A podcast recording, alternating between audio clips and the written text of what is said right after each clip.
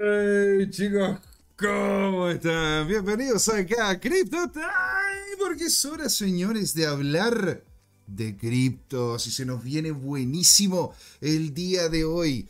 Ayer temas técnicos puntuales, lo cual no mitigó la alegría que sentimos todos, ¿verdad? Al ver al Bitcoin llegando y sobrepasando los 30.000, señoras y señores, se nos viene al parecer, ¿no es cierto?, una próxima semana muy sexy, porque si es que continúa este ímpetu, ¿verdad?, que estamos viendo de parte del mercado para poder seguir lo que está ocurriendo con el ETF de BlackRock, se podría venir muy fuertemente, ¿no es cierto?, lo que se viene la próxima semana, subidas, subidas fuertísimas o posibles caídas una vez que se pierda el hype de este ETF. Señoras y señores, muchas gracias por estar ahí. Partimos de lleno, ¿no es cierto?, este programa, dándole las gracias a todos los que ya están con nosotros. ¿Qué decir que es Don Paulo Anormity, que nos dice, nos dice hola, hola, y nos dice que posiblemente llegaremos con el BTC, que era lo que estamos conversando en el chat,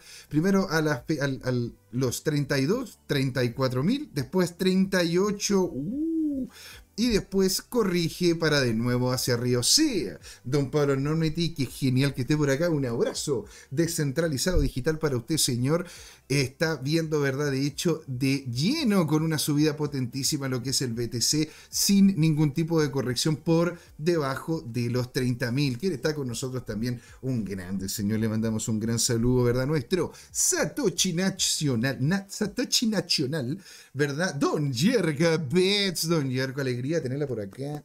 Un abrazo descentralizado digital. Ya estábamos comentando, ¿verdad?, sobre el tema de BlackRock, donde dice, afírmense los churrines, que vamos a empezar. Y nos comenta, Roca Negra debería ser el auspiciador de la pelea con vos de Melon Musk y Marcos Zucaritas. Y claro, ¿ah?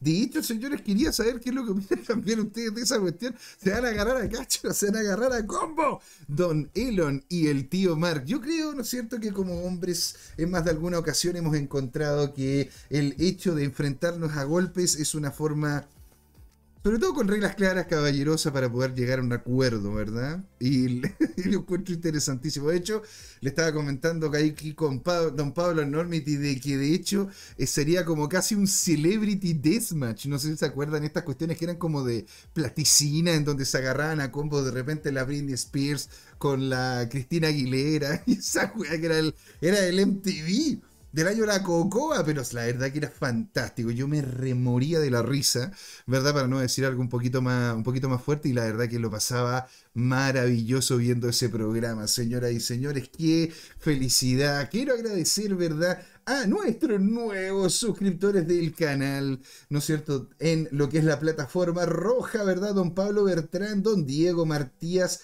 Martínez Alfonso Montoya, Matías Veloz, Nicolás Córdoba Ponciano, Chava Black Family Gaming, Canque 8B, Don César Rojas, Cristian Antonio Álvarez, Felipe Pozo, Álvaro Díaz, Gaspar el Crack, jeje, y muchos otros que también han estado compartiendo, comentando, Razorwolf también, que le agradecemos mucho a todos los que han puesto, ¿no es cierto?, su dedito para arriba y que le han dado, ¿no es cierto?, la felicidad a este canal de poder tener un me gusta más les agradecemos con todo el corazón. Y también le agradecemos a don Rubén Galaxy que nos dice 30k, nos colocó, ¿no es cierto?, en uno de los videos que tenemos ahora. 30k, Patricio for the win, exactamente, señor. Patricio for the win. Sí, a ver, ¿por qué no me sale? Ahí está, porque no me salía la música de fondo. Excelente, señor. Aplauso, aplauso. Uh, ¿Verdad? Prosuscorp nos dice MTV, yo no nací aún. Ah, ¿Dónde no, nos pisemos la capa entre superhéroes, ni la manguera entre bomberos, señor. Nosotros estábamos más que vivitos así coleando cuando vio partió. Y por eso vimos ahora este porque, justamente porque un Rubén Galaxy decía, eh, eh, Patricio, bien for the win 30k, porque en el viernes anterior don Patricio comentó de que él de hecho veía más cercano a los 30.000, ¿verdad? El precio del BTC que lo que sería que es los 20.000, que era como la duda que teníamos en ese entonces. No sabíamos si eran 30.000, 20.000, a dónde iba a llegar primero. Y don Patricio, de hecho, incluso llegó a ganar una apuesta. En este momento, ¿verdad? Está tras bambalinas, va, va, va a venir entrando dentro de un ratito y va a venir a cobrar el chaguarma que al parecer alguien le apostó, ¿verdad? Diciendo, no, no, no, Nika, Nika llega a los 20k, o sea, Nika llega a los 30k antes de los 20k. Entonces, señores, les agradecemos a todos. Y en la plataforma morada, ¿verdad? Tenemos a don Robert of Gondor, que nos siguió, ¿verdad? Ayer, don Peluqueiro. Don Peluqueiro, le agradecemos mucho, ¿no es cierto? Porque es justamente un suscriptor de pago. ¡Wow! Uno es un nivel 1. Muchísimas gracias, don Peluqueiro. Dukenga 33, Doctor Red 157, Albert Taylor Globe y Alpha Dac 3B. Señoras y señores, le agradecemos a todos ustedes también de la plataforma morada y vamos a darle con todo. Primera parte vamos a estar hablando, ¿no es cierto?, antes de que llegue don Patricio, lo que está ocurriendo con XRP. Una cantidad de noticias que han salido de eso impresionante. ¿Qué es lo que está pasando con Bitcoin? Y todo lo que ha ocurrido en el mercado. Una vez que ya entre verdad de lleno, don Patricio, vamos a ver el gráfico, vamos a adentrarnos a lo que es la grafiquería, vamos a ver hacia dónde estaría yendo, cuáles son las proyecciones de don Patricio y si es que le llega, ¿verdad?, a dar el palo al gato nuevamente. Esto, señores, y como siempre lo decimos, sin, ningún, sin ser ningún tipo de asesoría financiera, una opinión informada para que ustedes, ¿no es cierto?, hagan su investigación al respecto, ¿verdad? Don Pablo Normiti nos dice, el capo de cripto debe estar con colitis. Excelente punto, señor. Excelente punto. Ay, la verdad que no ha aparecido, está ahí, solapado, calladito. Mutis. Mutis put. Entonces, todavía la verdad que no tenemos idea qué es lo que ocurre con el, con el capo de cripto. Si usted quiere saber lo que pase, arroba tu CryptoTime en nuestro Twitter oficial. Y ahí, señoras y señores, hagamos comunidad. Coloquemos, ¿no cierto?, nuestro granito de arena y vamos generando contenido, vamos viendo, ¿no es cierto?, qué es lo que pasa, las noticias y todo lo que ustedes realmente tienen que saber. De hecho, le mando también un gran saludo a Forat Dot, que ayer lo vi jugar, así que en realidad un gran saludo a usted, señor. Excelente jugador, estaba jugando Fortnite y de hecho me metí a hacer algunas cosas al canal y lo vi jugando. Así que, señor, Forat Dot, un gran saludo, señor. Entonces, sin dar más preámbulos, sin dar más vueltas, esto, señores, es Crypto Time. ¿Por qué? Es hora de hablar de criptos. Y en la segunda patita vamos también con las criptos más interesantes que usted puede tener, ¿verdad? Porque es Blue Chip Friday con Patricio Ahí nos vemos, ¿eh? No se puede ir.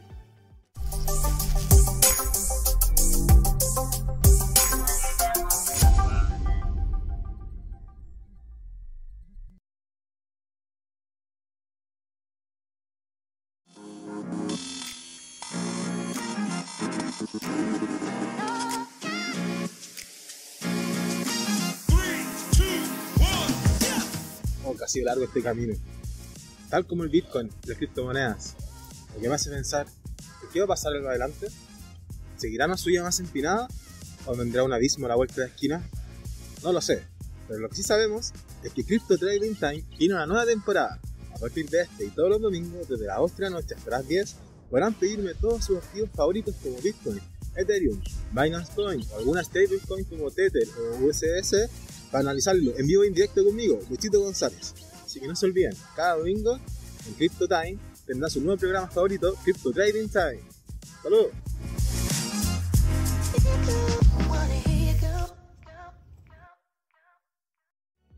Hey, chicos, de vuelta aquí a Crypto Time, porque son señores de hablar de cripto. Si yo la verdad, esperando, ¿no es cierto?, a don Patricio que está entrando en unos minutitos más, terminando de ver unas cosas, quería empezar la conversa, ¿verdad? Antes de lo que era el BTC, ¿verdad? Con lo que es la noticia del momento. Y de hecho lo quería, quería comentarlo con ustedes, pues señores, ¿qué es lo que está ocurriendo con el ETF de BlackRock, porque tenemos una que otra noticia vinculada con este ETF, ¿verdad? Tenemos noticias también vinculadas con XRP, también estamos viendo lo que está ocurriendo en grandes, en grandes rasgos con, lo, con Coinbase, madre de Dios, este el día de hoy tapado en noticias.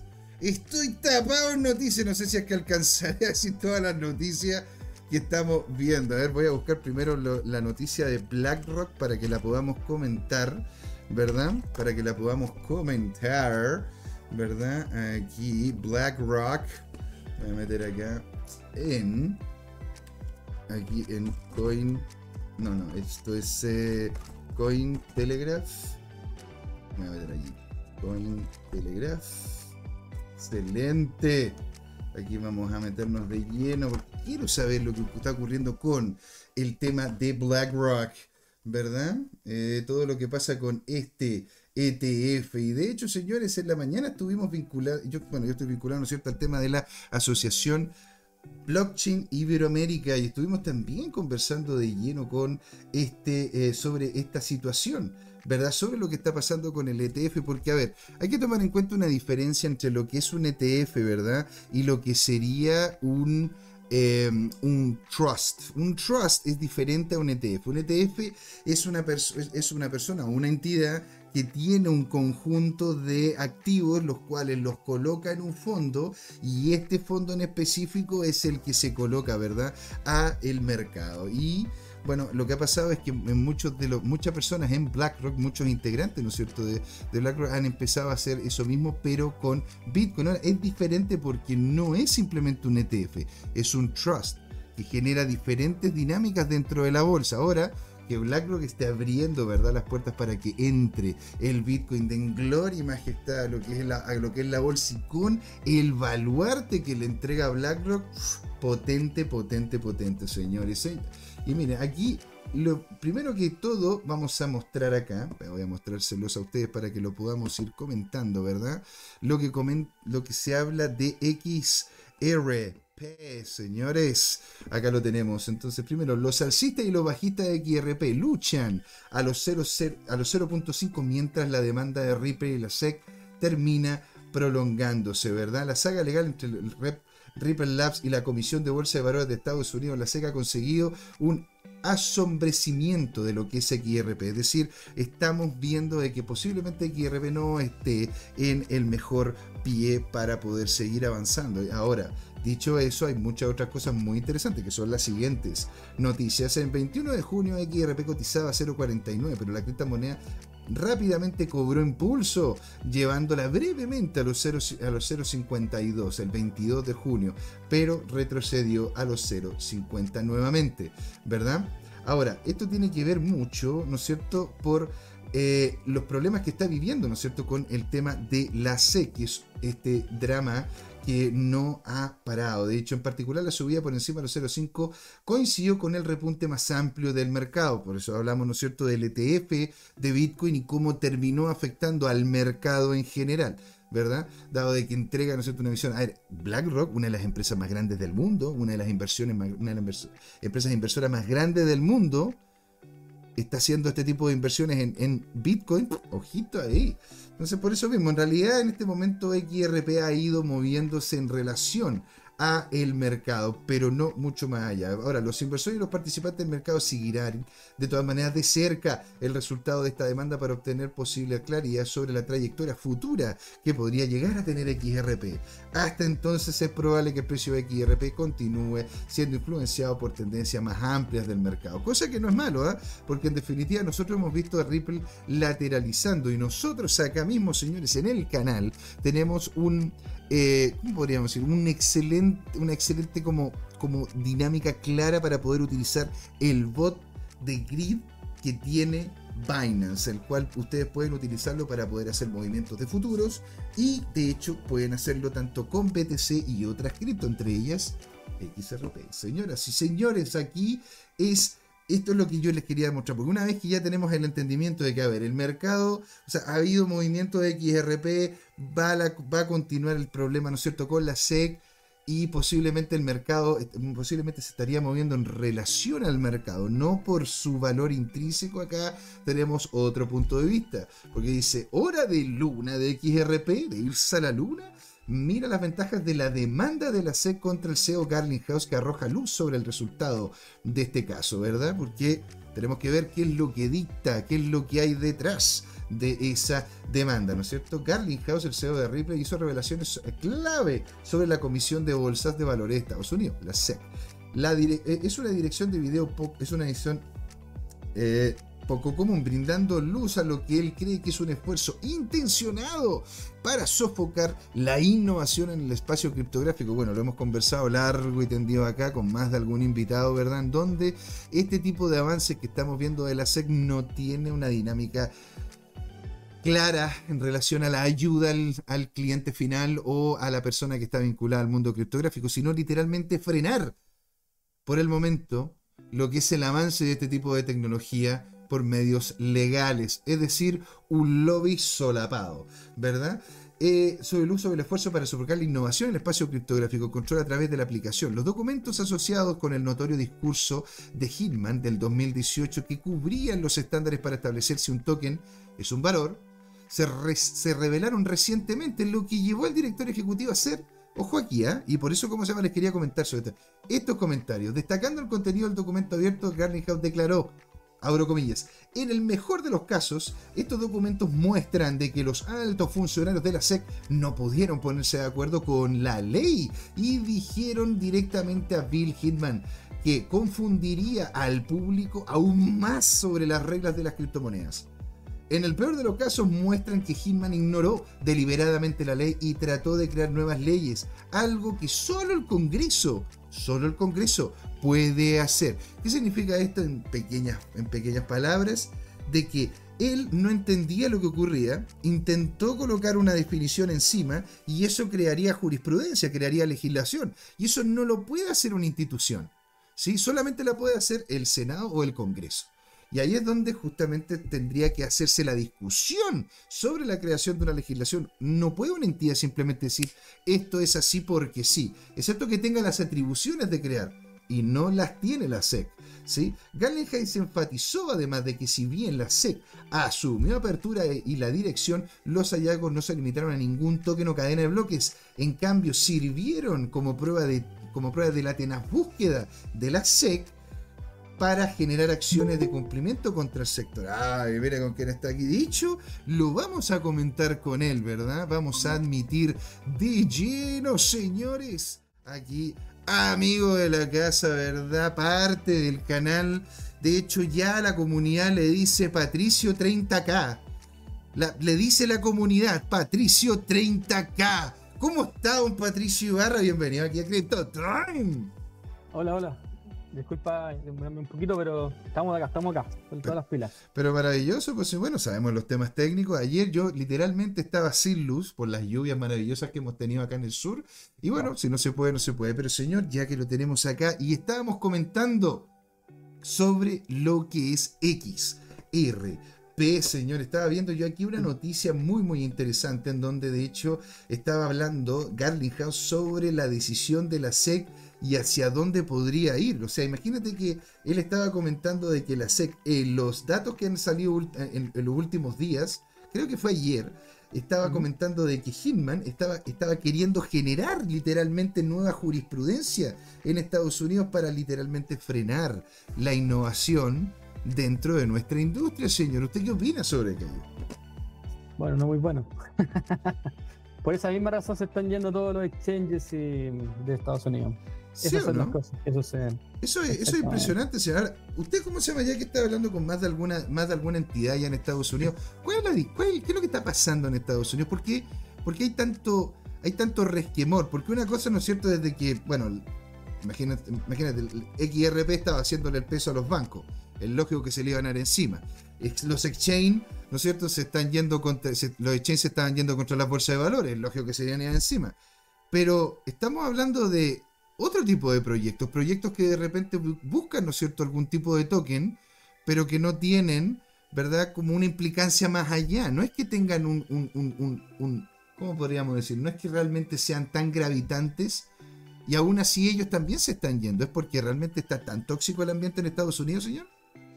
Bueno, o sea, sí, o sea, eh, no, puedo decir con quién estuve hablando, porque tú ya sabéis con quién, pero Eh, está hablando ahí con unas personas bastante importantes y están todos escapando un poco por el.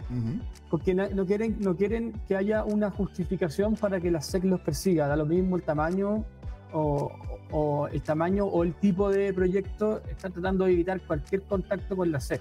Al final, cualquier cosa que está tocando la SEC está ensuciando un poco la empresa eh, particular que, que, toca.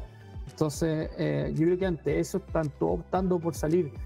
Eh, están, lo que se está armando ahora es fuerte, bueno, hace tiempo ya, pero eh, ya es conocido que, que, tenemos a Dubai y Abu Dhabi como los polos, los centros de los hubs de Web3. Em, entonces, un poco se está yendo para allá, algunos Asia, que ahora que China volvió a abrir las puertas, que no sabemos por cuánto tiempo, pero Pero eh, esos son como un poco los destinos ahora de, de, los nuevos proyectos, por lo que yo estoy viendo. Y por la gente, por lo que he hablado. Lógico, mm. aquí es lo que comenta Gálica. La SEC trató literalmente de intimidarnos para. O sea, trató de intimidarnos y asediarnos. Afortunadamente ah, hemos tenido los recursos para contraatacar y ahora todos podemos ver lo, que han luchado tanto por ocultar. A sabiendas crearon confusión sobre las reglas y utilizaron, ¿verdad? esta Claro, y utilizaron esta, confusión para regular a través de la aplicación. Eso es mala fe y simple y llanamente cochinón. Eso lo coloqué yo, lo agrego yo, no, es, no, no lo dijo Garnico. Lo agrego yo. Pero señor, usted, de hecho, tiene toda la razón. Mire esta noticia, señor. Ripple logra aprobación regulatoria preliminar en Singapur, reforzando su presencia en APLAC, ¿verdad? ¿Qué es, qué es APLAC? APAC. APAC, perdón, es, es como se llama Asia Pacífico. Pacífico, sí, eh, Caribe. Asia Pacífico Entonces me dice, Ripple, líder de la solución empresarial blockchain, ha anunciado que ha obtenido la aprobación en principio, señores. ¿eh? No, no demos pero de la Autoridad Monetaria de Singapur para su filial de Ripple Market APAC, PTE Limited. Esto permitirá a Ripple, a Ripple, ¿no es cierto?, presentar el token de pago digital, servicios y productos bajo la, bajo la regulación de Singapur, reforzando su capacidad para ampliar su utilización de su servicio on demand liquidity, señor, que se basa de hecho en criptomonedas. Ahora, muchos se están yendo, ¿verdad?, para esta zona, para todo lo que es Asia Pacífico. Al parecer hay una, hay, una libertad mayor también Dubai. Este, al, final, al final van a terminar siendo eso los hubs de innovación sobre nuestra tecnología. Sí, exacto. Em, un poco va por allá la cosa. Acá en Latinoamérica tampoco se ve mucho. O sea, acá hay mucho desconocimiento del, de la, de un poco el, de la tecnología, más que la tecnología, del, del nuevo Internet, eh, em, pongámoslo así, llamámoslo Web 3, y por eso mismo eh, no hay mucho, mucho incentivo de inversionistas para ingresar al espacio, hay poco. Y en general los inversionistas que se meten te castigan, como que te tratan como una cosa muy riesgosa, em, cuando tú, tú en teoría tú, estás tratando de armar un proyecto sobre una nueva plataforma de Internet, pongámoslo así. Em, a mí me llama la atención que de repente terminan colocándole menos trabas, ¿no es cierto?, a un, a un remedio y a esta tecnología. Y, algunos remedios, ¿no es cierto? Oh. muchas veces tienen, como se llama, efectos. Ahora, mira, aquí lo que dice el director legal de Ripple, Stu Alderoy, señaló de que muchas naciones que elaboran marcos regulatorios para las criptomonedas están mirando hacia el liderazgo de Singapur en taxonomía y en licencias claras. Él cree que la aprobación regulatoria tentativa de MAS, que es la, la entidad, ¿no es cierto?, de regulatoria, ¿verdad?, de Singapur, eh, permitirá que Ripple ayudar mejor a sus clientes que progresen y deseen movilizar, ¿no es cierto?, su capital a través de esta tecnología por medio de la cadena de bloques y criptomonedas, fomentando así un sistema financiero más inclusivo y sin frontera. Ahora, hay que mm. también decir, ¿no es cierto?, de que eh, Ripple es una, es una plataforma potentísima para, de hecho, generar CBDCs. Y, Singapur está viendo la posibilidad de generar su propia CBDC, porque en realidad toda mm. esa zona está abriéndose a esto como parte, dice acá, de la colaboración continua de Ripple con más Garnet House hablará en el foro Point Zero de Zurich en Suiza, ¿no es cierto?, el 27 de junio del 2023, lo Mm. cual analizará la ola, la, la ola renovada de innovación en activos digitales impulsada por la regulación. Entonces, señores, acá también el CEO de Ripple elogia los enfoques criptográficos de Singapur. Con importe Centro Mm. Financiero Mundial de Singapur lideró, la- adopte y un enfoque pragmático de la innovación de criptomonedas. De hecho, deberíamos de alguna forma encontrar a alguien que nos explicase sobre lo que está ocurriendo allá en Singapur. ¿eh? Porque Sí, Singapur está súper interesante. De hecho, una de las cosas que me dijo esta persona que estoy hablando hoy día era Singapur uno de los destinos. Bueno, sabemos que Singapur en sí tiene una cultura súper innovadora. Es cosa como cómo se organiza la ciudad, los, los aros que tiene para entrar y que no puede entrar con autos hasta cierto aro, y si no te cobran unos, como unos tags súper caros. Es toda una cuestión súper armada, bien armada. Ah, bueno, pero también, ojo, ponte tú en Singapur no venden chicle. Y si te ven tirando un chicle al piso, te cobran un montón. Ahora, a ver, es, es, Bueno. es un lugar, es un lugar en extremo ordenado. Sí. El cual, el cual tiene, tiene ciertas reglas las cuales son muy abiertas económicamente, pero para la ciudadanía tienden a ser bastante más, más, ¿cómo podría decirlo? Más, bastante más modificadoras de comportamiento, leyes que no son de mucho de mi agrado. Y bueno, y de hecho, señor, usted lo dice, también hay problemas, ¿no es cierto?, con Coinbase en Estados Unidos. Estados Unidos, Pero- la verdad, que ha ido de mal Sí. en peor. Tenemos una buena noticia nomás de Estados Unidos, de hoy día. A ver, ¿cuál noticia tenemos positiva, señor? O y la sea, mostramos. tanto que tiramos.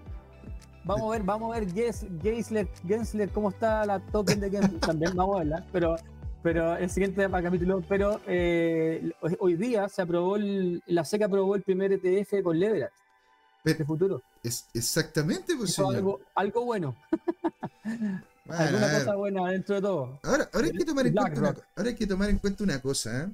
Hay que tomar en cuenta una cosa que es muy importante, que nos, antes de que antes de que existiese la empresa BlackRock, de hecho lo, comentábamos, ¿verdad? En la mañana cuando me, cuando me estábamos hablando, de que esta empresa, ¿no es cierto? BlackRock ante- antes tenía otro nombre. Averigüe usted cuál es el nombre. Averigüe usted cuál es el nombre. Se va- Me dijiste Sí, me pero, dijiste. pero es que quiero, que la gente lo vea para que, para que, para que se vea la, la investigada, porque de repente dicen, no, no, es que BlackRock acá, BlackRock acá, pero ¿qué es BlackRock? ¿Usted ha investigado sobre eso? ¿Sabe de qué se trata? Eso es lo que queremos incentivarle desde acá. Bueno, investigue, ¿no es cierto?, cómo es que se llamaba, ¿no es cierto?, la empresa BlackRock antes y cómo fue una de las creadoras iniciales del ETF del oro. Y después de la creación del ETF del oro, el oro no ha vuelto a llegar a los niveles anteriores de precio.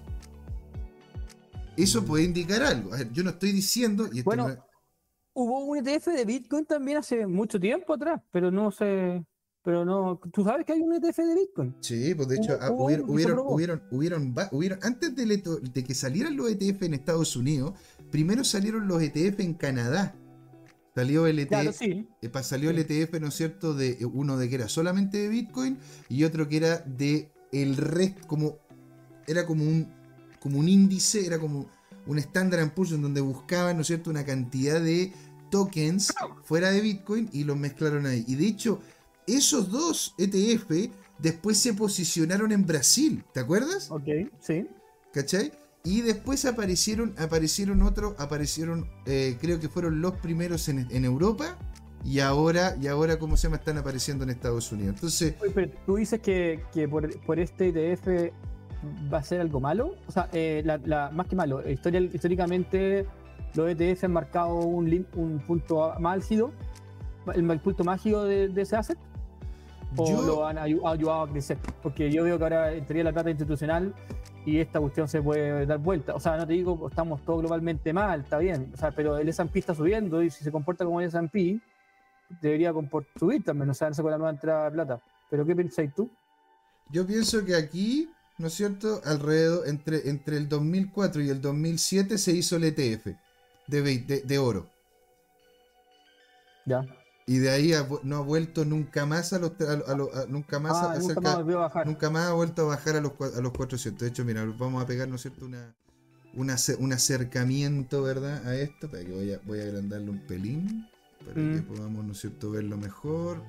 Ahí se ve mejor, ¿verdad? ¿Se alcanza a ver Sí. bien? Sí, sí. Maravilla, señor. Espérate que voy a arreglarle un pelín aquí para que se vea de buena forma y grande, porque quiero, ¿no es cierto?, que lo podamos ver de buena manera aquí con los amigos del canal. ¿Verdad? Bueno, y ojo, si es que está por ahí también, le mando un gran saludo a Fora Dot, que el otro día lo vi jugar en, el, en, Twitch. Muy bien, muy bien jugado. Aquí Mime nos dice, ¿y cómo puedes, cómo, cómo hacen bajar el precio del oro con LTF? ¿Y cómo funciona la trampita de BlackRock? Que son dos muy, muy buenas noticias. Mira, son muy, buenas preguntas. Eh, ¿Bajar el precio del asset? Con yo no, no, al contrario. O sea, de hecho, lo que ocurre, ¿no es cierto? Es que imagínate, mira cómo era el movimiento del oro. Me estamos hablando, mira, estamos hablando desde 1800 y tanto. O sea, ya, aquí, aquí claramente, ¿no es cierto? Fue la crisis de los, la crisis de los 80 que afectó, ¿verdad?, a gran parte del mundo. Pero en definitiva, a ver, yo, yo lo veo, don Patricio, relativamente plano. ¿No es cierto? Onda pudo haber subido, qué sé yo, onda antes, antes, mm. antes costaba, no sé, 100 y llegó a subir a 400, 300, 2, 3 veces el precio, pero aquí es donde partió, ¿no es cierto?, el ETF. ¿Y de ahí qué ha pasado? No, bueno, bueno, sí. ¿Te das cuenta? Ahora, tú me puedes decir, lo cual te encontraría toda la razón también, pues si te encontraría toda la razón no, que, usted me diga, ah, pero es que bueno, después del 2000 han pasado puras cosas terribles, han pasado, no sé, pues desde el 2000 en adelante hemos vivido en un constante estado de, de, problemas, dolores, qué sé yo, problemas económicos, etcétera, etcétera, pero de ahí... Por, otro lado, yo no sé, pero me da, la impresión de que la, eh, el, el acceso a también a que personas comunes mortales puedan tradear, no están, no, no, es más, no tiene más de 10 años. O sea, creo que el último año Robin Hood y todos estos gallos, eh, un poco esas plataformas, por, ah, permitieron que, que, mm, eh, que, la gente se pudiera meter a tradear sin tener que ser solamente una institución la que tradea. No sé cómo ha cambiado esa evolución, ¿cachai? Porque antes era solo algo para algunos, ¿cachai? No, no sé cómo ha impactado eso en general todas estas uno, cosas. Uno así como, como plataforma digital, usted tiene toda la razón, don Patricio. así como para poder hacer inversión, digo yo, con contratos por diferencia. Como, tipo, tipo, Forex y cosas así, sí. Así como que se abrió realmente en Latinoamérica en los últimos 10 años, más o menos. Ahora. No, sí, claro. En, el mundo, en el mundo estaba un poco antes. Y de hecho, muchas veces habían inversores que lo hacían a través de casas de casas de compra y venta de activos y, lo, y, compraban, ¿no es cierto?, posiciones en estos ETF. La, ¿por, qué, cómo, por, qué, ¿Por qué en definitiva, cuando tú tienes, ¿no es cierto?, el involucramiento de un ETF, que es lo que pregunta Mimne, que es una excelente pregunta, dice, porque en realidad voy a, voy a tomar tu pregunta, que es cómo hacen bajar el precio del oro con ETF, la voy a dar vuelta, ¿verdad?, para responderla, y decir, cómo hacen subir el precio del oro con los ETF. Y lo hacen porque empiezan a generar una serie de derivados del activo basal. Y, ese de, y esos derivados, ¿verdad? Terminan siendo, no sé, de, hecho lo hemos conversado con, con, don Jorge, en donde uno tiene por cada kilo de oro, digamos un kilo de oro, se trabaja en onzas, pero para que lo podamos llevar a casa, ¿no es cierto? Por cada kilo de oro hay casi cerca de 100 kilos de oro dando vuelta que son puros papeles. Si no más. Si no más. No quiero, no quiero, no quiero mandarme la parte, en una de esas son más. Pero seguro que son 100 kilos de oro por cada kilo de oro real, tangible, que está dándose vuelta en papeles. Y eso es lo que pasa. ¿Qué pasa con eso? Que hay valores. No son 100 kilos de papeles, para que ¿Ah? entiendan. No, no son 100 kilos. son, 100 kilos, de oro en papeles. Es decir, eh, yo, yo llego, ¿no es cierto? Y tengo esta gomita para borrar, ¿verdad? ¿Se alcanza a ver? Esta, esta gomita para borrar, ¿no es cierto? Y yo llego y le digo, mire, yo tengo esta gomita para borrar, don Patricio, pero yo le voy a hacer a usted un papel y usted con ese papel le acredita que tiene esta, pelota, esta, cosita. Y tú después agarras ese papel y sacas un seguro, ¿verdad? Y ese seguro después lo vendes. Y después ese seguro saca otro derivado. Y así se van. Y en definitiva empieza, una, empieza una maraña de papeleo y burocracia que hace que naturalmente el precio termine subiendo por costes administrativos, por eh, acaparamiento del mercado, porque gracias a los ETF uno puede hacer proyecciones a futuro de los valores y uno puede, ¿no es cierto?, hacer compras a futuro de ese activo como tal. Entonces uno puede, puede hacer contratos con ciertas empresas para poder hacer compras independientes que salga y por eso, ¿verdad? En este momento, el uno de los tenedores, por poner un ejemplo, no, no, necesariamente en el oro, pero uno de los tenedores más grandes de plata en el mundo es Goldman Sachs. Y no tiene plata, digamos, en la cuenta, así como que yo puedo mostrar que tengo esta gomita para borrar, ¿verdad? Tengo esta plata aquí. No, son puros papeles. ¿Y qué ocurre, no es cierto? Porque uno dice, bueno, pero ya, ok, eso, eso ocurrió con, con el oro. ¿Y qué pasa con la plata? Bueno, veámoslo. ¿Cuándo, partió, ¿Cuándo partieron los ETF la plata?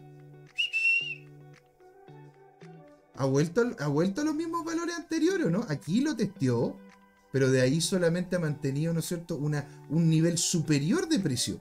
De hecho, aquí desde que partió en 2004, que estaba a 7.4 la onza, ¿verdad?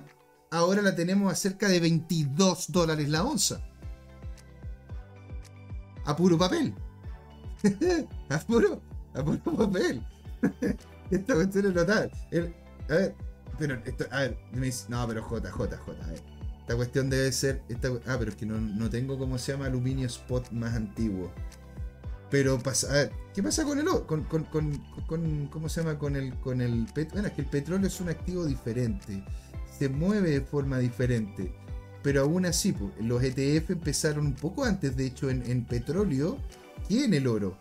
Y aún así se ha movido relativamente, relativamente. Ahora, el oro se mueve muy parecido a lo que mm. sería el, creo yo, el Bitcoin. Y si vemos un ETF que se estaría generando como a esta altura, bueno, podríamos decir de que mm. bajar poco no lo va a hacer. Entonces, yo quería preguntarle a, usted, señor, la pregunta que hace mi IME, ¿verdad? ¿Cómo funciona esta trampita de BlackRock? ¿Qué es lo que está haciendo BlackRock con estos ETF? ¿Por qué, cómo se llama, es tan importante para nuestra industria, don Patricio? La trampita, no sé si es como trampa, ¿sí? como que no le veo mucha trampa. En realidad lo veo como más la oportunidad de que esta cuestión eh, se masifique a nivel institucional, que como institucional eh, tradicional, o pongámoslo así. Eh, que un banco pueda, que los bancos puedan empezar a comercializar este activo en su portfolio.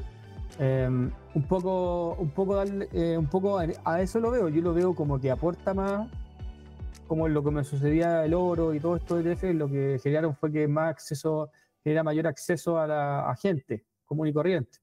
Al final, eh, por ejemplo, la gente que, invierte desde el banco eh, con su ejecutivo de inversiones y quiere tener un, un, portfolio en la corredora un poco más riesgoso, eh, podría efectivamente, en vez de comprar una acción de Coca-Cola, decir, ok, voy a comprar una diversificar y voy a también meter mi portfolio un ETF de Bitcoin. Es decir, como que veo que, aporta más a que, no sé, no, no, veo como que, creo que genera que haya mayor flujo de, plata yendo a ser activo en realidad. ¿Te das cuenta? Y, no solo eso, pues señor, o sea, eso también abre la puerta de que otros inversores ah, eh, estén abiertos a hacer inversión en esto. O sea, de que otras personas que tengan capital y otras instituciones hagan inversión en esto, como lo que, mira, como lo, como de hecho, o sea, a ver, imagínate, ya el gigante, que de hecho esto, esto era otra cosa que les quería mostrar a ustedes, ¿verdad? Otra noticia más que quería comentar, el gigante bancario español, ¿verdad? Santander está gastando cerca de 57 mil millones de dólares para educar a los inversores sobre Bitcoin. Aunque el Banco Santander se montó un poco escéptico, ¿no es cierto?, al inicio del, en el 2022 para limitar los pagos del BTC, ha habido un cambio drásticamente, claramente por la cotización del ETF de, BlackRock y otras entidades así. De hecho, ahí, está, curioso para. Está, curioso. ¿Eres curioso para poder saber sobre el fenómeno de Bitcoin? Cacha. Los mismos que colocaban demandas ah ahora dicen, ¿estás curioso de saber lo que es Bitcoin? Ven, aprende con nosotros. Obviamente, pues si ellos si mientras puedan vender, ya da lo mismo que sea. Y si ahora se, legalizó, un, se, está aceptando un ETF, que es un producto bancario, eh, pucha, para ellos vender más, por pues, tener más opciones de venta. obviamente. Con, este, con esto llegan a un target más joven, a otro target, Que no están, que, que día está súper inquieto en la inversión, el que usa Robinhood, el que usa eh, acá en Chile sería un el que ocupa algunas plataformas como Racional, Fintual o así. E, esos son los que empiezan a conquistar, que son los futuros clientes más potentes también, con mayor capital. Entonces, em, obvio, no tienen por dónde escapar, perderse. Y no se pueden quedar fuera. Sería una tontera. O sea, todo, todo va a perder eh, si se quedan fuera de, de, algo. Aquí ya está eh, oficializado de buena manera. Totalmente, pues señora. Pero ETF de Bitcoin fuera de Estados Unidos, actualmente, ETF de futuro. ¿Conocí? ¿ETF de futuro? Sí. ¿De Bitcoin? Sí.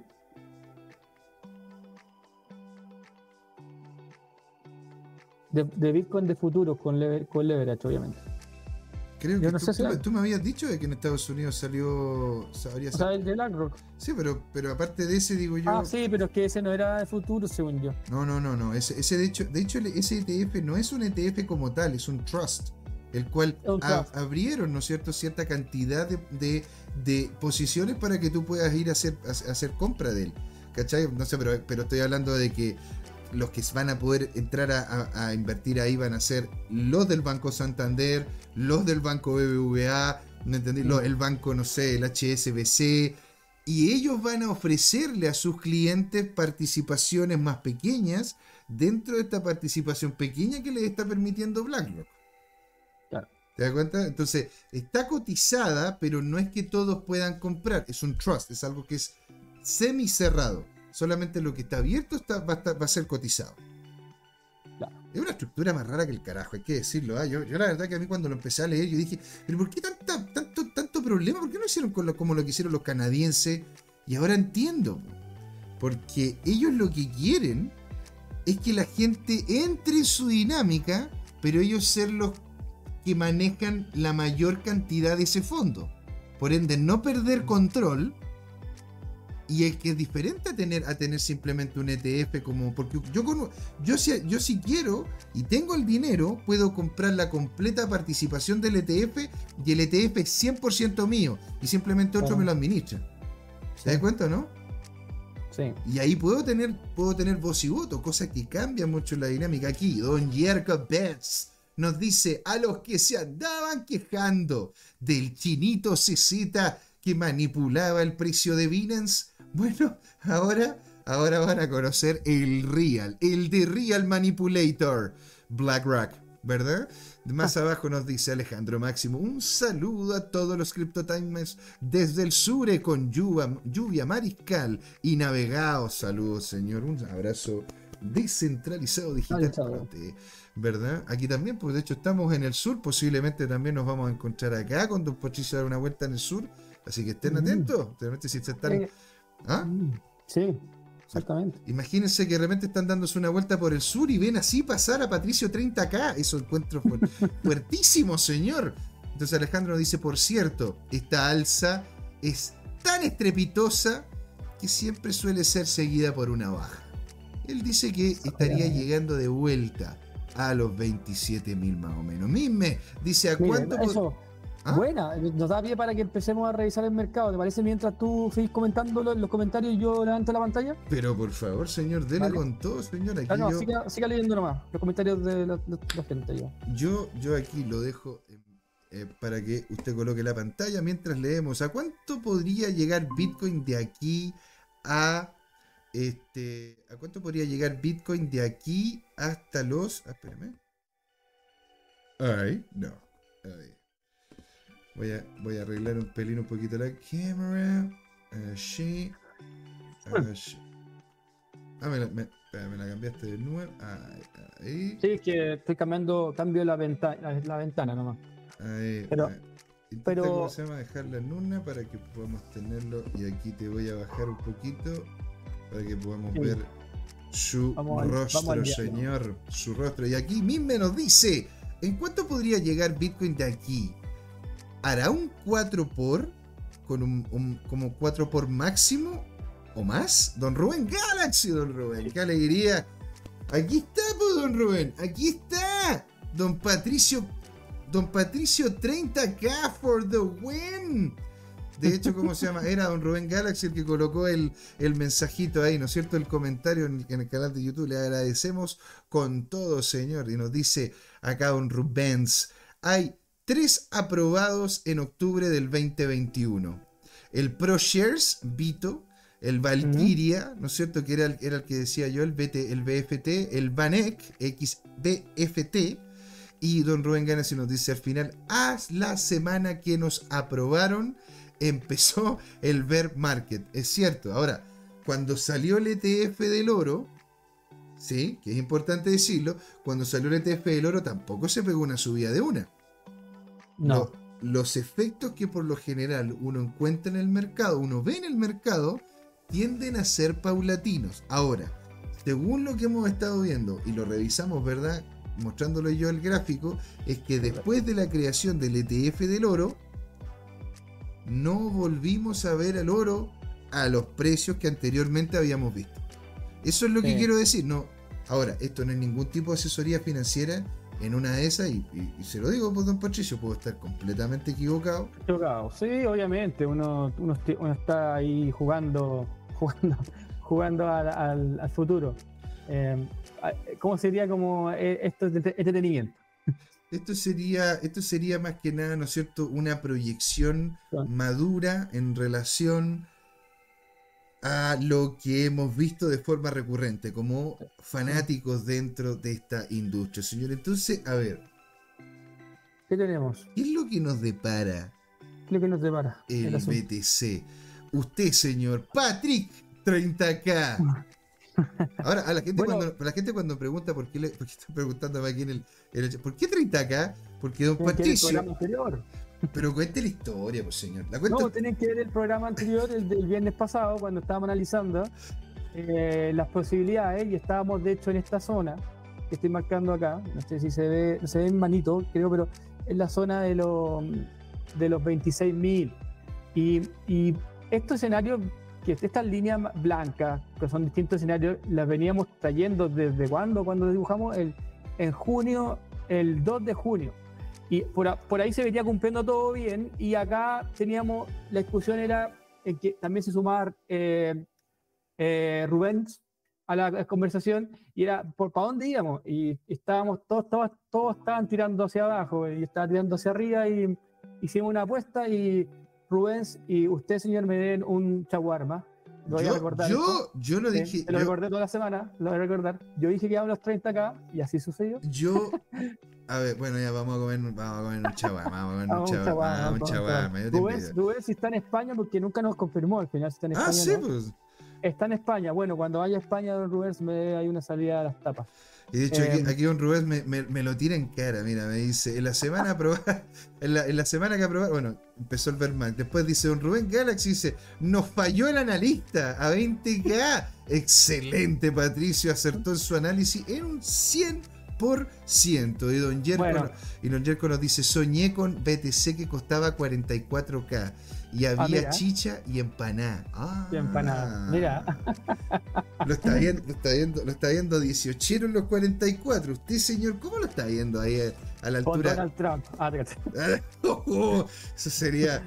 Ah, y, de hecho, hay que ver si es que el tío Donald lo, lo, deja, lo dejan adentro o, o, lo sacan, porque el hombre ahora está, parece. Parece que está, está, está indicted, ¿no? Eh, bueno, está en juicio. O sea, está en el. Está en, como en las comisiones, no sé. Claro. ¿Se eh, acuerda? Sí, sí. Eh, pero no, no, sé en qué termine esas cosas. Eso siempre, se sale, siempre sale, ¿no? Siempre sale, siempre sale. No, o sea, a ver, a ver, es que Donald Trump es un hombre bastante poderoso, ahí hay pillo también, así que está peludo que lo enganchen. está muy peludo, está muy peludo. Pero, pero bueno, pero bueno parte Oye, voy a borrar todas estas líneas porque ya creo que ya sucedió lo, lo, que tenía que suceder, o era para abajo, para arriba, que nos fuimos a los 30k. Eh, y bueno, felicitaciones a todos los que tomaron la subida. Eh, y ahora me imagino que todos también tomaron la bajada, porque dijimos si queda 30k y abre un rebote, lo, lo, lo dijimos, y al menos, al menos yo debo mostrar para que no digan que yo solamente hablo ahí, también pongo mis trades y ahí voy, voy arriba ya de los 30k, vamos ahí arriba con un 10 eh, vamos un 13% en positivo ya haciendo el recorte hacia abajo. Recuérdense que estamos eh, súper extendidos de la, de la 50 Moving Average, que es una buena medida para entender cuándo, disculpen todos los ruidos que hay acá, pero es interesante ver esa, esa línea que no sé si se ve, que, que es la moradita que está cruzando por el medio, es la 50 MA. Cuando se extiende mucho el precio en cualquier time frame, fuera de eso, en general hay una corrección. Es como particularmente en Bitcoin funciona mucho esa como métrica de corrección. ¿Qué, ¿Qué, estaríamos viendo en el corto? Voy a, voy a esconder esto para, para dejarlo más, lo más simple posible. Lo que estaríamos viendo en el corto plazo es en el corto, mediano plazo, entre este, la próxima semana, la, que viene y la subsiguiente, disculpen, estaríamos viendo que Bitcoin tiene que volver a recogerse. Eh, ¿Para dónde? Bueno, puedo verlo de distintas maneras. Una es un Fibonacci, eh, y si yo tiro Fibonacci desde la parte más baja, que, que esta vela antes de que subiera hasta los 30 y, 30 y tantos que llegó, eh, día, eh, estaríamos recorriendo un rumbo hacia abajo, estaríamos llegando de vuelta a los 28.940 para buscar una, potencial, una potencial decisión. Eh, eso podría ser volver a seguir subiendo, caer, hacer un range, un poquito y después tomar una decisión, pero creo que el camino natural es volver a los, a los 28.009, que es más o menos el, el, el 0.32 Fibonacci, 0.38, que es como lo normal que sucede cuando hay subidas muy estrepitosas como esta, si la vela no vuelve rápido, si no es un fast, fast move, fake, fake move, si no pasa, pasa eso, que es lo que no pasó, en general retroceden al 038 y vuelven a subir, eh, sí con el impulso. Eso es lo que yo estoy viendo. Hay que ver que cuando, cuando suceda el retroceso, en qué asociación vamos a estar con el mercado. Y si, y si está pasando todo esto del ETF en Estados Unidos, no he visto muchas noticias negativas, sé que tú, tú leíste varias, pero no he visto tantas negativas. Sí puedo decir que si es que vamos al S&P, podemos ver que ya estamos dando la vuelta, que también lo hablábamos el viernes pasado, eh, que teníamos que recuperar, recuperar el CME Gap. No llegamos al target, que estaba esperando, tal vez que vuelva a llegar, tal vez suba, pero si es que estaría recogiéndose para recuperar este CME Gap, estaríamos bajando de vuelta, lo que también me hace como la impresión con Bitcoin también bajando a los 28.900. Mm. Eh, eh, podría ser como una, una sinergia en ese sentido. Podría también ocurrir que esto, siga subiendo, eh, que se recogió, se recogió, y vuelva a subir a ese target de arriba. Si sucede eso, lo aseguro que Bitcoin también se ve impactado, y no solo Bitcoin, sino que todo lo hace más riesgoso. Y eso podría ocurrir que que saltemos, en vez de los 28.000, o sea, que lleguemos, volvamos a retroceder, pero vayamos buscando a los, los 32.000 para arriba, que es el siguiente target. Mm. Em, eso, lo, eso lo deberíamos estar revisando. Sí. Y ahora, don, Patricio, aquí de hecho al principio del programa, ¿verdad? Antes de que usted ingresara, don Pablo Normiti nos comentó los siguientes niveles. Porque realmente tienen, tienen sentido si es que hablamos, ¿verdad?, de una, de una proyección de precio alcista. Entonces, nos comentó que en BTC íbamos a ver ahora llegar a los 30, después los 32, seguido los 34 y por último los 38. Y después decía él, de llegar a los 38, corrige para de nuevo subir.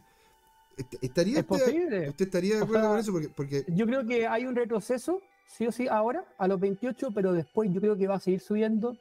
completamente estoy con él hasta la zona de este, e, este tramo que yo tengo marcado al menos en mi zona, en mi zona de, de, de entrada algún, algún, algún trade, lo más seguro con una corrección, eh, los 30.000, entre 32.000 y 33.000, o sea, 32, tengo marcado 32.300 y 32.900, 33.000, como que es una zona bastante amplia, pero bueno, es la zona que estoy viendo, como de la siguiente subida.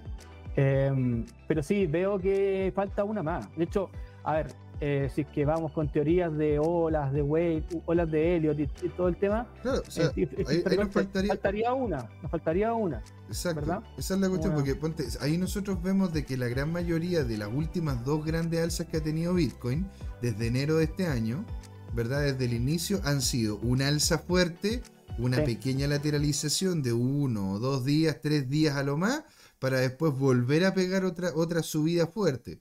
Eso, eso ha sido, eso ha sido el, parámetro desde el inicio del año. No significa que sea así para siempre. Por eso, o sea, esto no es asesoría financiera, es una opinión informada. Pero si es que llegase a ocurrir lo que ha ocurrido de forma, de forma constante, deberíamos ver uno, dos, tres, cuatro días de lateralización para después en el cuarto, quinto día, ¿no es cierto?, volver a subir, lo cual dentro de todo estaríamos viendo lo que el lunes de la próxima semana, don Pochicho, lunes. Sí, yo estoy esperando que hasta el miércoles baje y después haga un midweek reversal y vuelva a agarrar la subida. O sea, esperaría que el, el miércoles ah, podría suceder que al miércoles tuviéramos la bajada de corrección a los 28.009. No creo que sea más que eso. Mira, en, estricto rigor, tengo distintos targets que los tengo marcados acá en mi, acá mismo gráfico, pero tengo los 0.38 y después ya es el fair, el fair value que está dentro de este volumen de, precio, que, que esta zona de acá.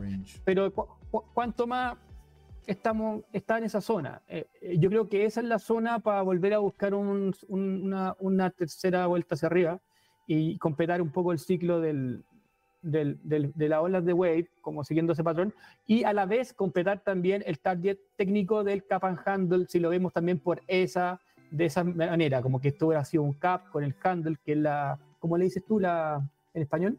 La eh, manilla, la, la, manilla, la, asa. La asa, y el talle técnico es el, como el tamaño del, del, cap, ¿verdad? Y que vendría media dando como esta zona.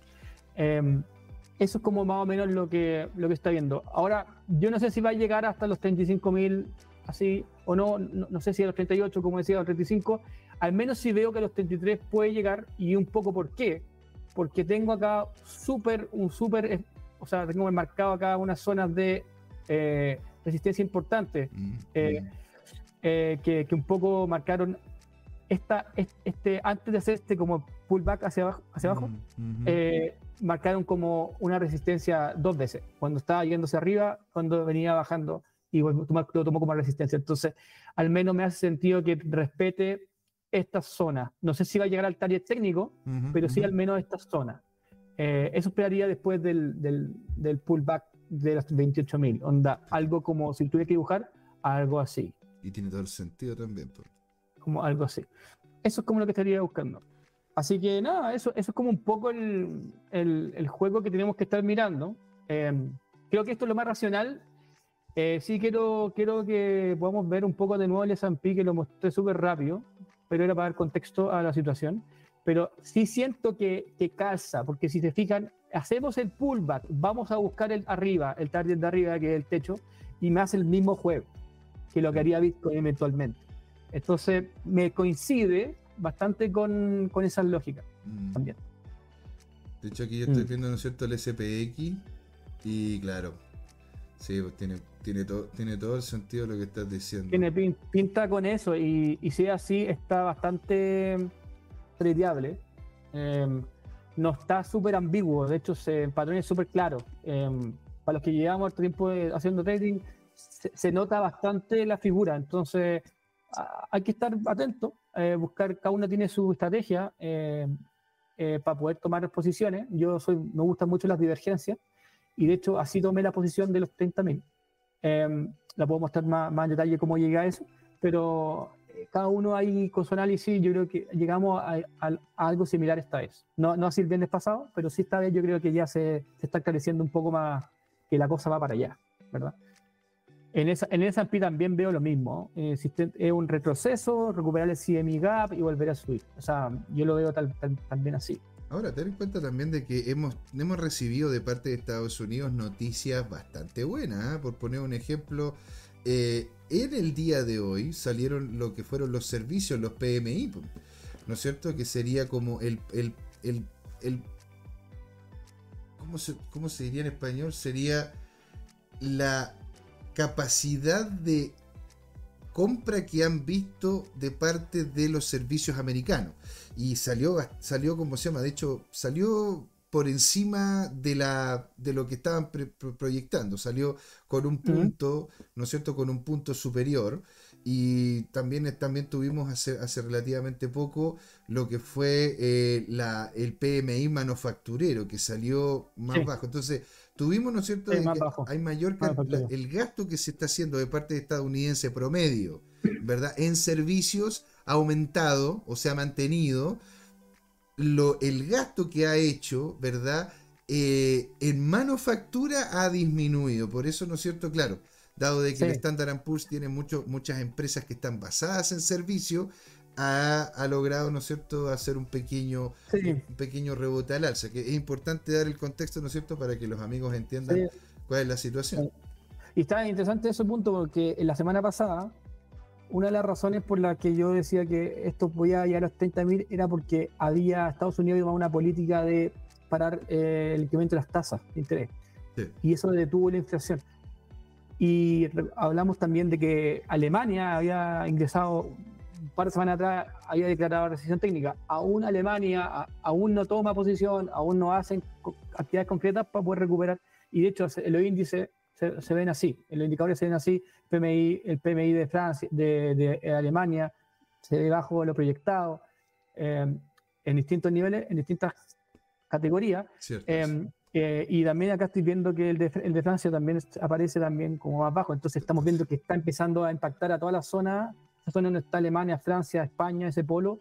Eh, hay, que, hay, que, ver también cuánto tiempo aguantan ellos, ¿no es cierto?, sin, sin abrirle la, la, llave a lo que es el gas ruso, porque ya en Bélgica abrieron el gas ruso y en Bélgica el costo de vida bajó, a ver, varias órdenes de magnitud, o sea, de pasar de, de pasar de pagar 6, 6 euros el litro a pagar 0.6 euros el litro.